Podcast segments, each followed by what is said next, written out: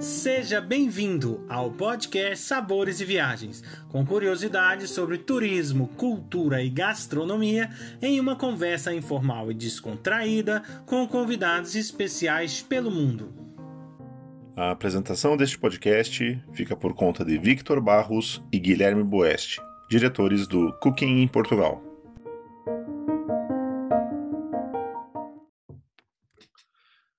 Hoje a nossa convidada é Bruna Maia, de Malta. Olá, Bruna, como vai? Tudo bom? Olá, tudo bem? Prazerzaço participar aqui com vocês. Obrigado pelo convite. Bruna, eu queria que, que você pudesse contar um pouco da tua história para você chegar a morar hoje em Malta e trabalhar aí. Bom, ah, é longa, hein? Eu moro aqui há mais de, de nove anos. É, eu vim para cá em busca de um lugar para poder chamar de lar. Eu sou de Santa Catarina, do sul do Brasil, Joinville. E aí viajei por várias partes do Brasil e fora do Brasil. Já morei na Dinamarca, já morei no Líbano, já morei no Catar, já morei do norte ao sul do país também, no Brasil. E estava residindo no Rio de Janeiro. E daí, há nove anos atrás, pintou a oportunidade de Malta. E daí, quando surgiu Malta, tipo, Malta? Onde é Malta? O que é Malta? Faz parte da Itália? Não. É um país que não tem nada a ver com a Itália, é totalmente independente, é bem pequenininho, mas é maravilhoso. É um arquipélago de cinco ilhas, sendo duas que são proibidas a visitação, né, por, por, por questão ambiental. Mas aí a gente tem Gozo e Comino, que é livre para a gente poder estar tá indo, e que Gozo a gente tem é, é considerado um segundo país dentro de Malta, né, vamos dizer assim. Então, eles são bem diferentes e distintos. E daí é isso, aí eu vim para cá, eu tive meus filhos aqui, eu tenho quatro filhos, eu tenho um filho que é maltês nato, né, que é meu filho do coração. Daí eu tenho dois, é, dois brasileiros nascidos aqui em Malta, uma é metade tunisiana, metade brasileira, nascida em Malta. Daí eu tenho uma brasileira nata, mas que veio para cá com um ano e seis meses, então para ela Malta é o país dela. E aí, com o tempo, eu comecei a me apaixonar. Depois de uns dois anos, eu comecei a trabalhar com intercâmbio. Daí, comecei a ter aquele contato com intercambistas. Fiz o meu curso de inglês também aqui. Então, acabou que crescendo aquela, aquela paixão pelo turismo de trazer gente para cá para aprender inglês até então. Eu já tinha trabalhado no ramo do turismo desde os meus 13 anos, mas eu trabalhava com eventos e conferências no Brasil, né? Então, para mim foi algo novo. Daí eu trabalhei com isso, a gente acabou, na época, acabei montando umas, mais umas três empresas, porém, eu acabei terminando meu relacionamento, e daí deixei as minhas empresas para trás e comecei um novo caminho. Aí eu segui numa empresa, uma operadora turística aqui em Malta, que é uma das maiores, adorava trabalhar com eles. Conheci o meu atual marido, e com o meu atual marido, ele acabou montando uma agência, e eu acabei partindo para trabalhar dentro dessa agência eu resolvi mudar todos os meus planos e trabalhar em cima do meu nome, porque eu sou a única brasileira local que trabalha com turismo, que faz tour, que trabalha com grupo, que traduz para o português. Então, eu sou uma guia, sou uma tour leader, sou uma manager, é, faço eventos, eu trago é, moda para vir fazer coleção aqui, é, festas, é, empresas para fazer grupos de incentivo. Então foi um foi, foi crescendo uma nova área para mim que eu não imaginava. E eu acho que nesse exato momento é a minha paixão, trabalhar com tours mais privados, ter um contato mais aproximado assim, sabe, mais próximo do meu cliente. E com isso eu conheci a Xuxa, é, sabe, eu tive foi bem legal, bem legal. Daí é isso, aí para o ano que vem agora eu vou estar com foto, guia turística, bem isso, eu faço tour de luxo, então culinária, vinho, champanhe, tudo aquilo que é exatamente bem tradicional e bem local, completamente diferente daquilo que você encontra no tradicional, dentro de uma agência, mesma qual, né, que meu esposo tem. Comigo é totalmente diferente. Eu faço sempre o oposto e o diferencial de tudo aquilo que você pode encontrar dentro do local. Por que Malta, né? Você que rodou o mundo todo aí e escolheu Malta. Porque foi uma. Então, por que Malta? Eu sou de uma cidade pequena, pequena. Joinville não é pequeno, né, em Santa Catarina, mas sou de uma cidade tradicional, né? Sulista, Catarina, pá, Joinville. Nunca pensei em sair da minha cidade, sabe? Para te falar bem a verdade. Mas aí com os meus 18 anos, novinha, bobinha, né? Casei e acabei saindo. E, e dentro desse meu relacionamento me deu essa oportunidade de eu poder estar conhecendo várias, várias nacionalidades, culturas e me expondo a isso, né? Então, assim, a primeira vez que eu saí do Brasil eu fui para Dinamarca e eu me apaixonei. Eu adorei, porque eu amo frio. E aí, com o tempo foi passando, daí quando eu tive a minha, a minha primeira filha, Maria, né? Que eu vim para Malta, eu, eu tava no Pará nessa época, e ela ficou muito doente no Pará, e daí eu, de lá eu vim para Malta. Então, quando eu cheguei em Malta, tipo, eu vi uma ilha pequena, de característica árabe já de início, assim, porque parece que é tudo árabe. E eu falei assim, nossa, isso aqui não deve ser legal, não. Acho que eu vou ficar aqui só uns seis meses e, ó, tô zarpando, né? Mas daí, tipo, foi super legal, porque eu, eu caminhava com ela todo dia de manhã. Foi isso que me chamou a atenção do país. Eu caminhava com ela todo dia de manhã, lá por umas, lá por umas sete horas, sete e meia da manhã, na orla da praia, no sul da ilha, que eu cheguei aqui, eu morava em Piserbúdia. E daí tinha vários senhores de idade sentados. Então, assim, com o passar dos, dos dias que eu ia indo, eles já me conheciam. E eles eram super atenciosos. Eles me davam bom dia, não falavam nada de inglês, eu muito menos. Falavam na língua local, que é o maltês. Então, eles me davam bom dia, eles davam chocolate para minha filha, eles davam bala. Eu ia pro parquinho, eles brigavam comigo porque eu não estava prestando atenção com a minha filha. E daí eu ficava tipo, meu, eu moro numa, sabe, numa, numa num bairro muito pequeno que os meus vizinhos todos sabem quem eu sou, entendeu? Então, tipo, a segurança me chamou muita atenção. E daí, claro, né, a, a, o país, ele, eh, não vou dizer que são todos, porque em todo lugar do mundo é assim, lado bom e lado ruim. Mas eu fui super bem acolhida por ser brasileira, estrangeira, com uma criança pequena, sem falar inglês, sabe? Minha filha chegou aqui, ela tinha é, um, caso, um caso grave, assim, sabe, de alergia, intolerância alimentar e lactose e proteína do leite. Então, ela não podia comer muito. Hoje, o pediatra dela é o ministro da saúde do país. E ele me ajudou muito, sabe, na época. Então, eu, eu senti eu senti uma proteção. Se eu tivesse que voltar para o meu país, eu voltaria, claro, sem problema nenhum. Moraria no, interior de Santa Catarina, porque eu acho que ainda tem um, um, ritmo de vida muito bom, não vou dizer que não tenha, mas pelos meus filhos estarem sendo expostos a mais de uma língua, eles falam português, eles entendem, eles falam inglês, né, que é a segunda língua oficial do país. Eles aprenderam maltês porque é, não é só obrigação, mas eu acho que é um respeito pela terra onde a gente mora, entendeu? Então, e eu, eu faço, eu sou muito a favor disso, eu sou muito orgulhosa desse país. E daí, claro, agora a questão do ensino é muito melhor, saúde é muito melhor. Então, eu me sinto mais segura com os meus filhos hoje aqui, pelo país ser pequeno. Não é só por paisagem, não é só por estilo de vida, porque o estilo de vida aqui ele é bem corrido, né? Não é um, não é um estilo de vida calmo, tranquilo, pelo contrário, estilo de vida bem corrido. E até tem uma frase que uma amiga minha que ama Malta e tentou vir morar para cá, né, para trabalhar, ela fala: "Bruna, Malta a gente entra, parece que num gibi, porque tem coisa que só acontece em Malta, em nenhum lugar do mundo.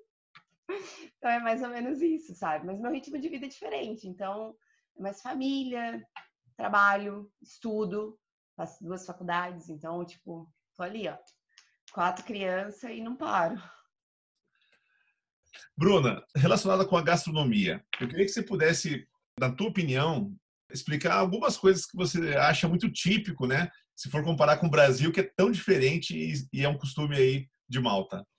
Então, tem algumas coisas assim que eu acho que é o máximo do lugar, que eu super aconselho, gosto. E, tipo, eu tenho um restaurante aqui em Malta, que eu, eu sou apaixonada por esse restaurante. Se a gente tem um grupo pequenininho, a gente consegue ir, ele conta uma história também, sabe? Embaixo do restaurante tem os shelters. E o dono do restaurante foi o último neném a nascer dentro desse shelter. Então não é só uma comida, sabe? É uma história local. É muito legal. E lá, nesse restaurante típico que se chama ta, é, ta, tabar, Tabari, Tabari é, eu gosto de comer o, espaguete tafenek, que é o espaguete de coelho. Então, aqui eles comem coelho e o coelho, assim, de várias formas. Tem o coelho frito ao alho, tem o coelho ao molho de vinho vermelho, né? Que eles botam aquele vinho vermelho. Só que antes do coelho tem a tal da, do espaguete, né? Da nossa, do, do macarrão, sabe? Daquele macarrão fininho e tal, que vem com as ervilhas. E aquilo ali para mim é maravilhoso. Só que eu só gosto desse lugar. Eu não sei se é porque eu sou apaixonada pela história do lugar e daí o, o paladar, a apresentação. Aí eles colocam o, o coelho num, prato, vem uma entradinha com a pasta, e vem o coelho num prato e daí vem uma também uma, uma porção de, de batata frita, entendeu? Esse, esse assim, esse para mim é um dos pratos assim que eu gosto, que eu curto e que eu sou apaixonada de ir, que aconselho para quem está vindo para cá. Daí algo bem tradicional que eu gosto de usar dentro de casa, que até assim, agora nesse momento eu não tenho, mas nunca falta, que é o galete. É um biscoito redondinho assim, ele é bem durinho, sabe? Ele parece um creme cracker do Brasil, assim, um biscoitinho de água e sal. Só que ele é mais duro. E esse biscoitinho eles usam para comer com patê. E daí eles têm um patê que é um patê de feijão marrom, que se chama biguila. Então, assim, é quase o nosso feijãozinho, só que eles misturam com pimenta, alho, cebola e fazem, né, fazem aquele patezinho. E eles comem esse biscoitinho com esse patê. Não só com esse patê, mas também com chá inglês, que é aquele chá preto com leite. Isso é tradicional aqui em Malta. Praticamente todas as casas têm. E não tem maltês ou não tem restaurante que não coloca um, né, uma entradinha, um appetizer ali, a hora que a gente está bebendo uma bebidinha, que eles não colocam esse biscoito galete lá, entendeu? Tem que ter. É um, é um must. Meu filho mais velho, o maltês nato, ele é apaixonado por timpana. Só que a timpana é o seguinte: é uma massa, é, é tipo uma massa de empadão que eles cobrem a forma por baixo. Aí eles colocam aquele macarrão, não é o parafuso, é o penne, tipo penne, bem grandão. Eles fazem um molho de carne moída, tipo mais ou menos a bolonhesa, porém eles colocam cenoura, eles colocam cominho, sabe? Que, que, que dá aquele paladar. Daí eles misturam esse macarrão com esse molho, eles deixam seco, sabe? Não fica uma coisa bem molhadinha que nem o nosso, mais seco. Daí eles cobrem esse macarrão por cima de novo com essa massa. Eles passam aquela geminha de ovo para dar uma coloridinha e leva no forno. Então, quando sai do forno, aquilo sai um bolo salgado sabe? Bem assim. E aí, meu filho mais velho, ele adora, só que eu não consigo acertar o ponto da massa. Então, para ele comer, eu peço para ele ir na casa da tia dele, que é bem tradicional e ela sempre faz. Então, eu falei da timpana, eu falei do, do galete, que é algo tradicional.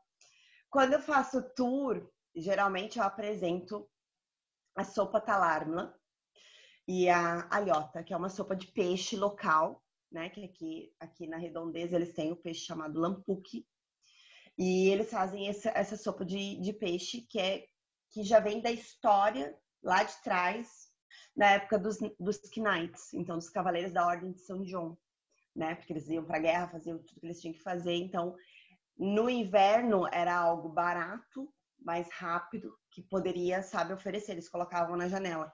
Em uma cidadezinha aqui no sul da ilha chamada Birgo, Tricites. Ela foi ela é, Medina foi a capital, depois depois passou Birgo e depois veio Valeta.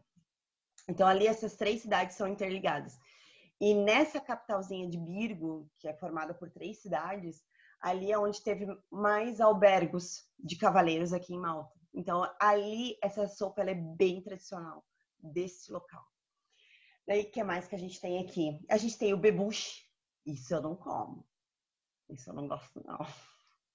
E eles falam assim, a verdadeira bebuchada, que são as lesmas. Eles fazem um virado assim com molho. Não desce não, mas eles gostam, entendeu? Tem a bebuchada, tem festa com bebuche. Geralmente é dia de chuva, a gente vê os bichinhos na rua, a gente sabe que aquilo ali vai estar tá vendendo, entendeu? E eles adoram. Deus o livre se tu falar do bebuche deles.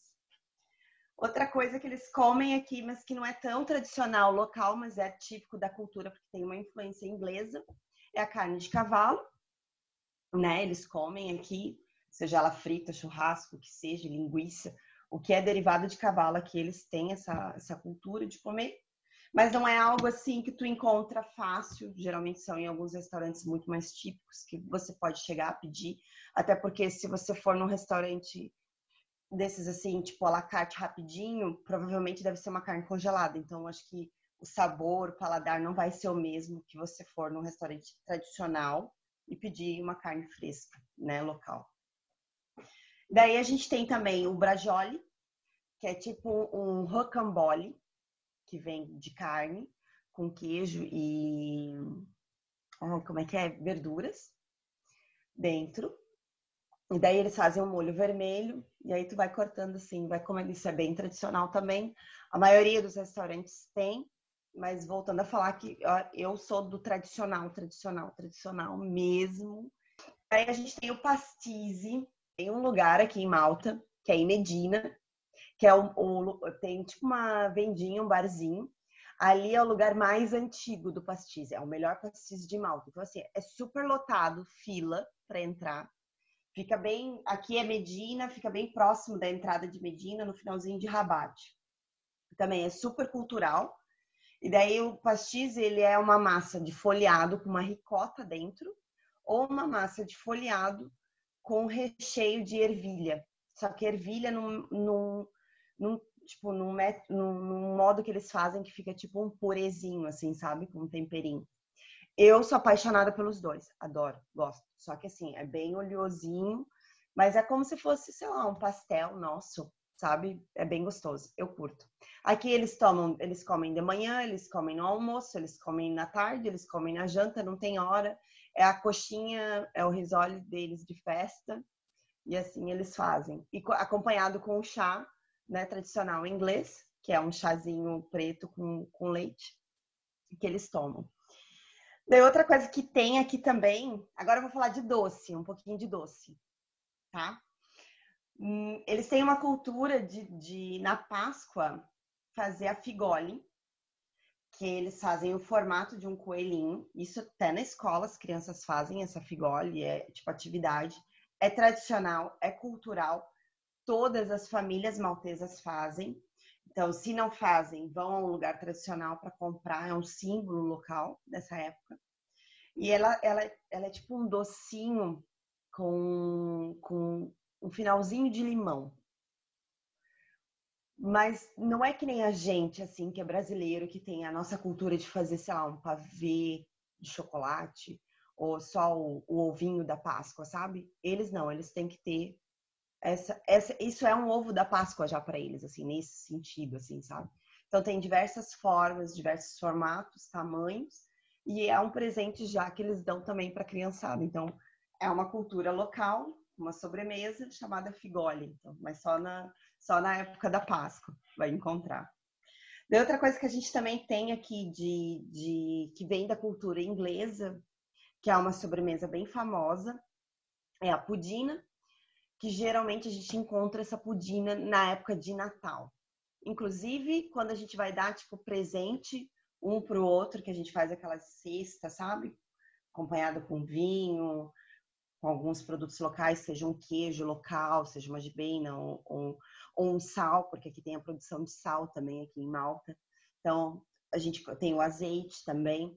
Então, a gente coloca tudo aquilo ali, ali dentro e coloca uma pudinazinha, que é uma cultura britânica, que ainda continua aqui em Malta. Daí, outra coisa que a gente tem é a pinholata, que isso é um doce de carnaval. Vai entender, né? Eles fazem como se fosse uma montanha, como se fosse primeiro, segundo, terceiro andar. Daí eles colocam uma calda branca, tipo um glacê branco, assim, para cobrir, né? Com os chocolates desenhados, como se fossem uns fios de chocolate. E na ponta eles colocam uma cereja. Esse é o doce deles, mais tradicional. Que, que eu posso falar, assim, que tem, que são épocas que tu vai encontrar em qualquer lugar que você vá. Claro que tem os coconuts balls, que é tipo um brigadeiro local que as crianças fazem, então é um docinho de chocolate com coco, que eles adoram. E tem o bolo deles de baunilha, com baunilha com gelatina de morango. E daí eles passam no coco fica um bolo rosinha.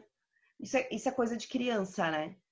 Só que dentro de casa, sim, é mais o salgado mesmo que eu vejo eles preparando, fazendo, todo mundo junto e enfim, né? Eu ainda não tentei, sabe, fazer o, coelho dentro de casa. Já fui, já vi, já participei, inclusive de bebuchada, sabe? Já fui, já vi, já participei, já tive do lado ali, mas não consigo.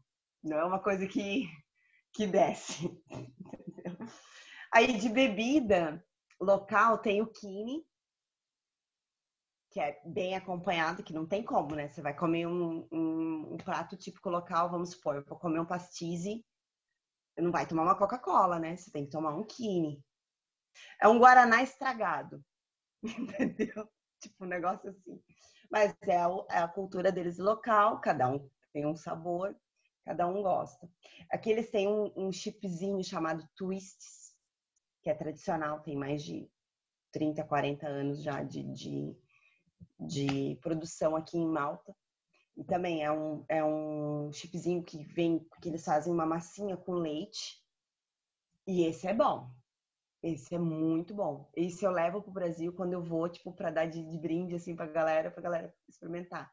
É, um, é como se fosse um Cheetos nosso, assim, sabe? Mas é mais durinho e é bem gostoso. Outra coisa que, que aqui em Malta também é fascinante é a questão das uvas que eu, eu sou apaixonada pelos vinhos deles daqui. São três vinícolas que a gente, a gente considera assim, ó. Primeira, segunda e terceira, né? Tem a Meridiana, que é considerada uma das primeiras. Aí vem a Delicata, que é considerada uma das segundas. E vem a Marzovin, que é considerada uma das terceiras. Não quer dizer que uma seja melhor que a outra, porém todas elas elas têm um diferencial na maneira que elas produzem o vinho delas na região onde as uvas estão sendo produzidas, cuidadas, hidratadas, crescendo ali, né, e tal. Então, cada uma tem um, um lado voltado para o outro, assim. E, e que mais que eu posso falar sobre elas, assim? Eu gosto da Marzovin, inclusive eu tenho um vinho do Grande Master, que é de dois, da safra de 2014, que são, tipo, coleções especiais deles e que não tenho coragem de abrir, porque tenho medo de beber, gostar e depois não achar outra garrafa. e aí agora tem uma, uma nova vinícola que é tipo super luxuosa. É, os mal, são de é, tradicional, né, de uma família tradicional maltesa. Eles foram para Toscana para aprender é, as técnicas italianas de como conservar, de como fazer, como produzir. E eu chamo de um tour de luxo, porque a maneira como eles apresentam esse vinho, como eles fazem a degustação desse vinho é diferente, é mais requintado. Então, vamos supor, se uma fábrica ela vai, é, é né, essa Marzovin, ela vai fazer um vinho Lavaleta, mais ou menos umas 50 mil garrafas anual, né? Essa, essa tabeta, ela vai fazer em torno de 5 mil garrafas no máximo. Então, ela é simplesmente 100% luxuosa. E a Marzovin também, ela dá é, degustação, né? E ela tem o, a apresentação de como é feito o champanhe local também. Então é super legal.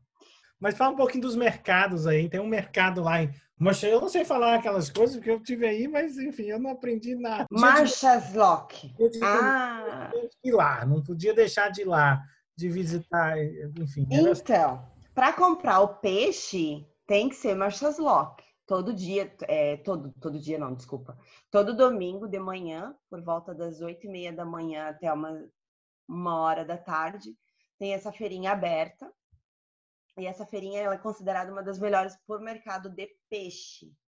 Não somente para comprar lembrancinhas locais, né? Porque lá tem a, a parte do macramê, da, vamos, eh, vamos por assim, como se fosse uma cultura soriana local, né? E então elas fazem tipo macramê, elas fazem o crochê, então você encontra toalhas, né, suplás, é, produtos artesanais locais, como também você encontra de tudo. E vai comprar também é, os melhores é, vegetais, frutas, porque são frescos, eles vêm direto, são selecionados para lá, então, e com muito melhor preço. Então, vamos supor, uma caixa de morango que a gente paga no mercado numa caixinha pequenininha, né? Assim, é, não sei quanto, quanto pesaria mais ou menos, porque aqui a gente compra por caixa. Se a gente comprasse uma caixinha assim pequenininha, a gente pagaria em torno de uns 3, 4 euros. Se a gente for na feirinha no domingo em Marchas Lock, a gente vai comprar uma caixona cheia de morango e a gente vai pagar tipo 2,50. Sabe? Então, tipo, duas caixas pequenininhas do mercado. Então vale muito mais a pena. Já a carne não tem nessas feirinhas, mas de fruta, verdura, legume, lembrancinha, licor. Aqui tem os licores também, não falei dos licores, verdade. Aqui tem os licores de cacto. É, que são deliciosos. Eu adoro. Não dá. Eu já nem faço provinha mais quando eu vou com cliente. eu sou apaixonada. É bem bom. Em relação às experiências, né? Você falou muito bem sobre a gastronomia que realmente já dá vontade da gente ir. Eu quero que você fale um pouquinho das experiências. É, então, a minha, assim, vou, vou, vou ser bem Bruna, tá? Porque, né, eu sou oito. Quem me conhece sabe como eu sou. E quem não me conhece já vai me conhecer, porque eu sou bem espontânea e falo mesmo, entendeu? Então, assim, os meus passeios, assim que eu, já, assim que eu te recebo no aeroporto, a gente fecha o lugar. Eu já, já digo já de primeira mão, vamos fazer assim, ó. Eu vou te apresentar esses lugares, mas dentro, dentro desse, desse roteiro que eu te passei, vai ter mais coisas que eu vou colocar. Então, claro, tu sente o cliente, tu engata com o cliente e assim a gente vai, entendeu? Então, os meus, os meus tours, geralmente, eu boto, boto eles nas minhas costas e falo, ó, agora a gente vai conhecer Valeta. Então, a gente vai andando dentro de Valeta, depois de Valeta, a gente vai para Marchaslock. Mas o que, que o cliente gosta de comer? Né? Porque tem cliente que não gosta de comer peixe, tem cliente que quer carne. Então, tem cliente que não quer nem carne nem peixe, tem cliente que quer um sanduíche, entendeu? Algo mais leve. E daí vem, vem a questão, né? Em, em Valeta, também tem o tal do Hobbs Bizet, que eu não falei, que é um pão tradicional maltês com tuna, com atum. Né? Então, assim, é, é tipo, vamos parar só para comer um, um, pãozinho, né? E o pão é desse tamanho, é uma rodela que parece uma roda de carro. Então, quer dizer, se você tá, tipo, umas cinco pessoas, você parte o pão, assim, né, nos pés, você pode sair comendo. E, assim, os clientes super curtem, entendeu? Porque é um, é um, é um lanchinho leve, é um lanchinho... E é super tradicional, entendeu? Parece que não, mas é algo super, mega, hiper tradicional que todos os trabalhadores param para comer esse Hobbs Bizet depois, né, na sua rotina de trabalho. Então, depende muito daquilo que eu tô, tô com que eu sinto o cliente, sabe? Se o cliente chegar para mim e falar assim, ah, Bru, hoje eu queria conhecer, sei lá, é, a parte sul. Então, se a gente estiver na parte sul, eu tenho a opção do peixe, porque em Marchas Lock, como eu falei, não só da feirinha, mas os restaurantes em Marchas Locks são sempre os melhores para você apreciar um peixe fresco né? Pela facilidade que eles têm.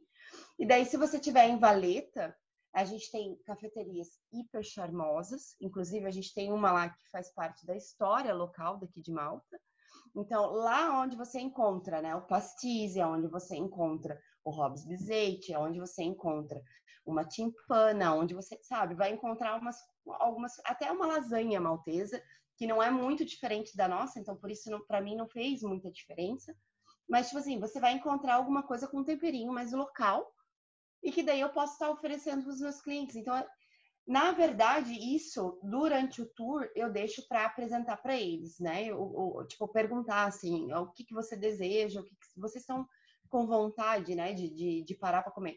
E também tem se tiver criança, se não tiver criança. Então tem que, ter, tem, tem que ser um negócio mais descontraído, né? Não pode ser um negócio forçado. Porém, se é um, algo mais noturno, que nem eu tenho, né, clientes que gostam de ir pro hotel e falar, Bru, eu quero me vestir, eu quero um restaurante, né, assim e tal. Daí não tem problema. Daí, claro, eu indico o melhor restaurante para ir, faço a reserva, tudo direitinho. E até então, eu não tive problema com ninguém. Todo mundo sempre gostou dos meus pratos, entendeu? Assim, que eu ofereci.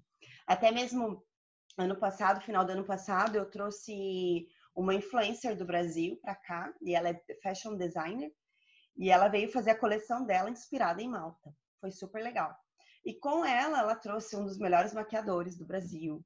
Ela trouxe uma equipe de, de fotógrafo e, e, e vídeo, né? Que também são um dos melhores do Brasil. E com duas modelos internacionais. Imagina, duas modelos internacionais. Elas não comem. Entendeu? Então, imagina eu no meio dessa galera toda, tipo, metade come, duas não come, o que que come, o que que não come, são vegana.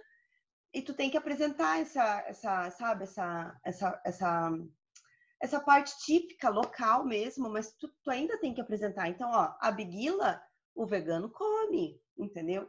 O, o, o biscoitinho, o galete, o vegano come. Continua sendo algo tradicional e local, entendeu? Então, tipo, eu tento fazer um jogo de cintura ali com, com todo mundo. Eles têm aqui, vamos supor, eles têm uma, uma conserva de, de cebola, que é uma cebolinha bem pequenininha, sabe?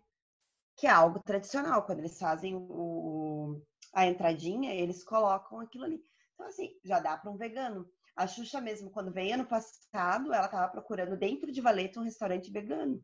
E eu, e eu na hora, né, falei, tipo, vegano, né? Deve comer peixe. Ela falou, não, a gente é vegano, vegano, a gente não come nada. E daí, tipo, até respirei, né? Mas consegui, né? Ela queria ir para um lugar. Eu falei, não, acho melhor você ir para esse tal lugar, porque esse lugar aqui você vai continuar a história local de Valeta, que era Medina. E lá você vai encontrar o seu restaurante que você está procurando.